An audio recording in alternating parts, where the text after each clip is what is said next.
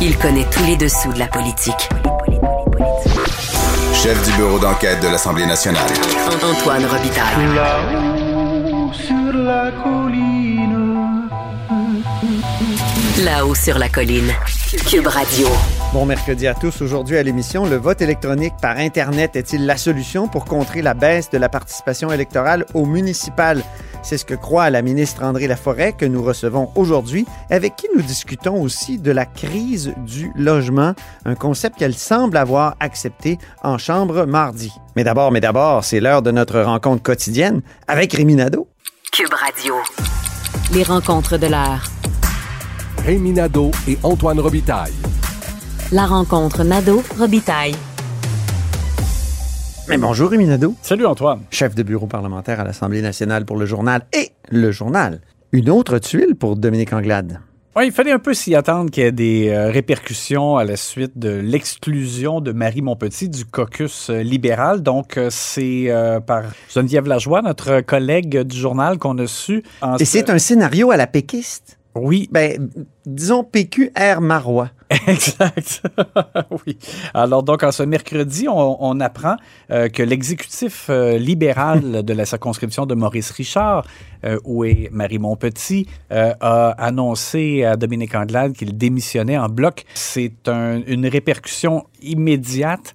L'exécutif, dans la lettre qui a été envoyée à Dominique Anglade, mentionne qu'on ne comprend pas pourquoi Mme Montpetit a été exclue aussi rapidement, alors qu'il y aura une enquête, mais ça, je vais revenir là avec certaines nuances euh, à la suite d'allégations d'harcèlement psychologique à son endroit. Il y a une plainte formelle qui avait été déposée comme par écrit euh, auprès du au, au bureau de Dominique Anglade, en fait, et qu'ils ont envoyé à l'Assemblée nationale.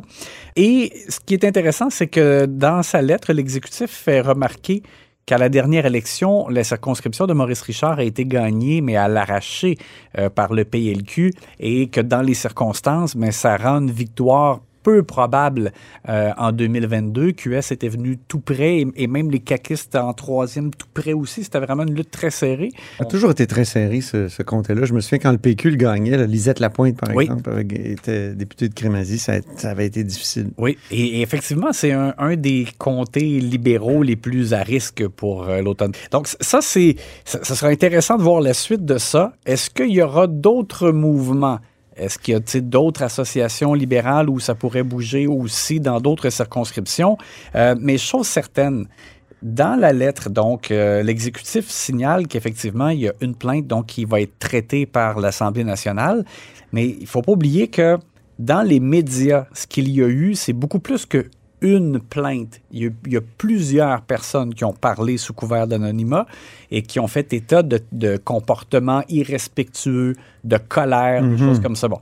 Alors moi, je comprends que à la suite d'une enquête, bon, peut-être que le, la personne qui a porté plainte là, éventuellement et l'Assemblée nationale pourrait conclure qu'il n'y a pas matière ou qu'on ne retient pas, dans le fond, rien contre Marie Montpetit, par exemple. Mais Dominique Anglade, elle, comme chef, on lui a signalé à elle plusieurs choses. Il y a plusieurs... Ce qui lui a fait dire, elle ne reviendra pas, euh, C'est ni au caucus, elle ne sera pas C'est candidate. ça, Dominique Anglade Mm. dit, je vois pas comment J'ai beaucoup d'informations. ce que j'ai comme information, je vois pas comment Marie Montpetit pourrait revenir. Alors là, c'est ça, il y a une distinction. Mais ce matin, Mathieu Bocoté, dans les pages euh, du journal, posait de bonnes questions. Il disait, je ne sais toujours pas pourquoi on l'a exécuté. Mais je sais qu'on l'a exécuté publiquement en la traitant comme une députée jetable.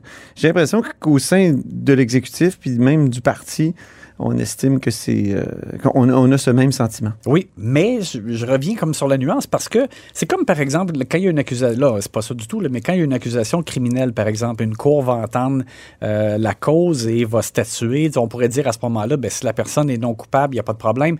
Mais dans ce cas-ci, on parle d'un environnement de travail. Donc, Dominique Anglade, je pense, peut statuer à la lumière des informations qu'elle a de membres de son personnel actuel et passé. Est-ce qu'elle aurait pas pu dire on la suspend le temps de l'enquête? Oui, oui, effectivement, ça, ça, ça aurait été euh, possible. Mais moi, ce que je veux dire, c'est que possiblement que Dominique Anglade, elle, conclut que comme, comme esprit d'équipe, comme esprit de travail, qu'elle elle ne veut plus euh, avoir affaire, par exemple, à certaines problématiques qui lui ont été soulevées. Et ça, c'est, je trouve que c'est quand même légitime aussi. Mais là, faut voir, c'est dur de faire la lumière là-dedans et dire est-ce que c'est exagéré comme sanction ou pas?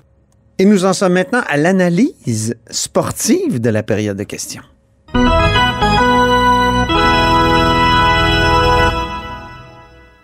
Commençons par le hors-jeu du jour.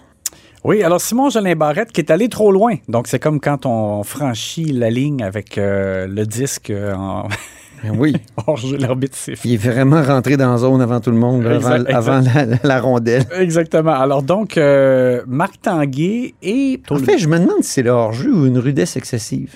Ouais, c'est une rudesse, effectivement, aussi. Mais euh, alors, l'opposition libérale avait souligné dès son point de presse euh, matinal que c'était pas normal qu'on en soit encore à renouveler le décret constamment, sans débat, euh, qui maintient l'état d'urgence au Québec, l'état d'urgence sanitaire, et qui permet au gouvernement, par exemple, d'attribuer des contrats sans procéder par euh, le processus normal d'attribution, etc., etc. D'ailleurs, Dominique Anglade avait une bonne ligne en disant, là, on, va, on va être rendu à, à- à permettre le karaoké, mais on peut toujours pas faire de débat sur l'état d'urgence. Karaoké, en fait, c'est à partir du 15 novembre. C'est pas, pas tout de suite encore, mais bien.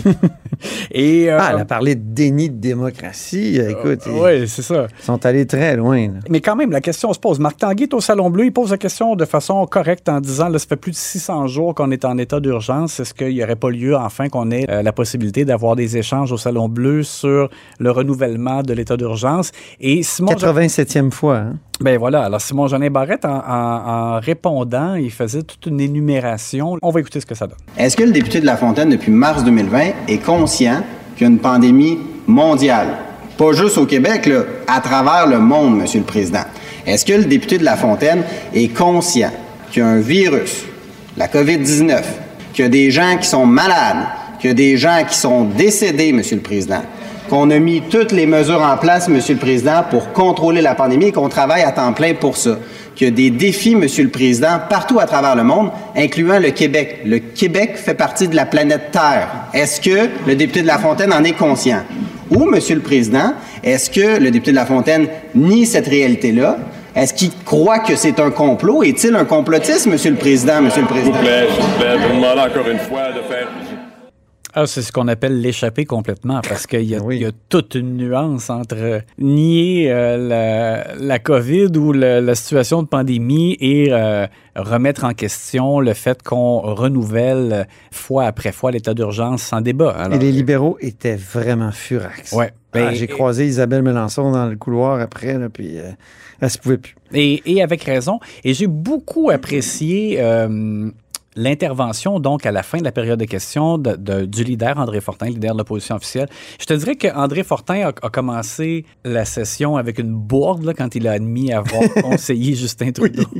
Bon, bon, je te dirais peut-être qu'on y reviendra un jour. Je, je suis pas super impressionné lorsqu'André Fortin prend la parole sur les dossiers dans les points de presse avant les périodes de questions le matin. Ceci étant, je, je trouve admirable son travail de leader en chambre et euh, il me fait penser un peu à Sébastien Prou qui avait de la classe et de l'élégance tout en ayant quand même en Du étant- mordant. Oui, c'est ça, et rigoureux. Et euh, donc André Fortin dans ce cas-ci, je l'ai trouvé super éloquent, il avait raison de faire une intervention de Il a attendu à la fin de la période de questions. Ça, Oui. c'est bien. Au lieu d'interrompre constamment les travaux avec des questions de règlement qui n'en sont pas souvent. Exact. Alors, et puis, je pense que ça permettait aussi d'avoir un peu plus de recul. Et il a plaidé donc auprès du président François Paradis pour euh, éviter que ça ne se reproduise, que- qu'un élu traite un autre élu de complotiste, parce qu'il a fait valoir avec justesse que les 125 députés ont fait leur travail depuis le début de la pandémie, qu'ils ont pris soin justement d'inciter les gens à respecter les consignes sanitaires, etc., etc. Et François Paradis s'est levé et il a dit effectivement que le mot euh, complotiste donc va faire partie des mots à proscrire, donc on ne pourra pas euh, traiter le. Un en fait, il a dit, et, bon, là, c'est peut-être euh, de la poutine parlementaire, mais on aime ça, Mhm. euh, manger cette, euh, ce plat. Hein, et, et donc, il a dit, je ne veux plus entendre ce mot. Moi, j'ai pensé tout de suite que c'était une façon de le mettre au lexique. Là, on m'écrit que le terme complotiste n'est pas nécessairement au lexique. Ben moi, c'est- Euh, ben, en fait, ce que, moi, je l'ai interprété de, de- de la façon suivante, c'est-à-dire que j'ai l'impression qu'un élu peut faire état de quelqu'un qui aurait tenu des propos complotistes, quelqu'un qui est à l'extérieur de la Chambre, mais de ne pas accuser un autre élu, je pense que c'est l'esprit. Écoute, si Girouette est, est au lexique, là, Ouais. je pense que complotiste peut l'être. oui, effectivement. L'amende honorable du jour. Oui, Pascal Bérubé, euh, député de Matane, qui euh, a tenu un propos à micro fermé. Il a posé des questions sur la possible imposition de la loi 101 au cégep au Québec à Simon Jolin Barrette, mais euh, c'est la ministre de l'Enseignement supérieur, Danielle McCann, qui s'est levée pour répondre et il, il laissé euh, tomber hors micro euh, quelque chose comme c'est ouais, c'est pas votre meilleur. Euh, Il a dit Hey boy, c'est pas votre meilleur. Bon, c'est ça, à l'intention de Daniel McCann. Et Simon Jolin Barrette a trouvé que c'était euh, inélégant. Il a, il a parlé de propos dégradants, là. Je peux- C'était très, très fort, là. Franchement. Euh, c'est vraiment exagéré. oui, ça, c'était totalement exagéré. Mais j'ai quand On a même. un extrait hein, de sa colère. Ah, ben voilà, on va l'écouter. Oui, euh, merci, Monsieur le Président. Alors, écoutez, je pense que, Monsieur le Président, la CAQ, notre gouvernement, protège la langue française le plus possible par ce projet de loi.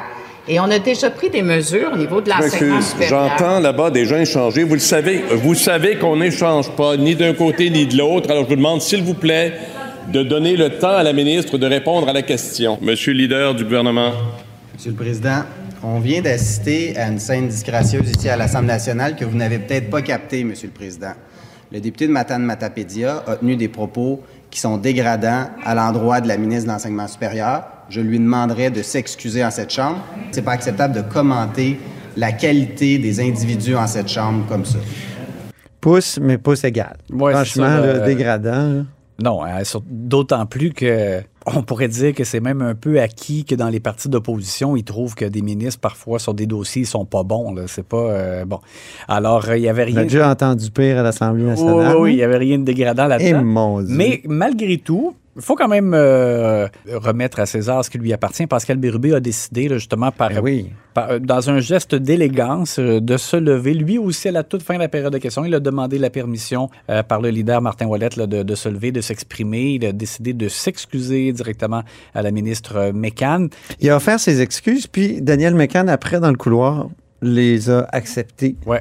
Mm. Il a dit euh, ce que j'ai dit était faux et, et pas correct. Bon, bref, alors voilà. Donc, Pascal Bérubé. Mais ça nous amène au suspense du jour. Oui, c'est ça, parce que justement, sur cette question-là, le, le- Le si on- fond de l'affaire. Si on revient au fond, c'est que notre collègue Patrick Belrose a révélé avec de nouvelles données que dans certains cégeps anglophones, le pourcentage d'étudiants qui sont des allophones, c'est devenu une majorité. Alors, quand on cherche à protéger, bon, on sait que le- à la CAQ, ils n'ont pas voulu imposer la loi 101 au cégep, notamment parce qu'ils veulent que les francophones aient toujours une possibilité euh, d'aller au cégep en anglais. Mais là, je pense On que... a contingenté les cégeps, on va les contingenter. les- Limiter le nombre de Limiter à exact. 17 du, du réseau. Bon, il ne voulait pas aller jusque-là, mais ce qu'on a su, c'est qu'il y a quand même à l'interne certains députés, notamment, qui sont un peu ébranlés par les chiffres qu'ils ont vus et que ça a été ramené à l'ordre du jour dans les discussions au caucus à la CAQ. Euh, bon, est-ce que Simon Puis le premier ministre, c'est un peu euh, peinturé dans le coin, comme on dit là-dessus, là, parce qu'il a dit que ces gens, les gens qui étaient favorables à l'application de la loi 101 au cégep étaient des extrémistes. Oui, exactement. Et comme l'a bien dit Pascal Bérubé, un grand sociologue comme Guy Rocher Mhm. est favorable à l'application de la loi 101 au cégep. Il est un des rédacteurs de la loi 101. Euh, il y a 97 ans maintenant, puis il dit à le- à- on a fait une erreur à l'époque de ne pas inclure le cégep et c'est d'autant plus important aujourd'hui. Alors, puis le premier ministre va dire dans sa réponse là, il s'est bien abstenu de dire que c'était quelque chose de radical. Ben, sais-tu que justement, j'allais dire qu'en plus, c'est que selon un récent sondage léger, il y avait 58% des Québécois qui étaient en faveur. On sait que la CAQ est très, très sensible à la question de, de la perception populaire et des sondages. Surtout chez les francophones. Ouais, alors bon, écoute, écoute. Que- Là-dessus, le Parti québécois peut marquer quelques points? Ouais. Alors, est-ce qu'ils vont bouger? Est-ce qu'ils bougeront-ils pas? Euh, on va y revenir euh, dans des, de prochaines Sûrement. chroniques sûrement. Ben, on se reparle demain, mon cher Rémi. À demain!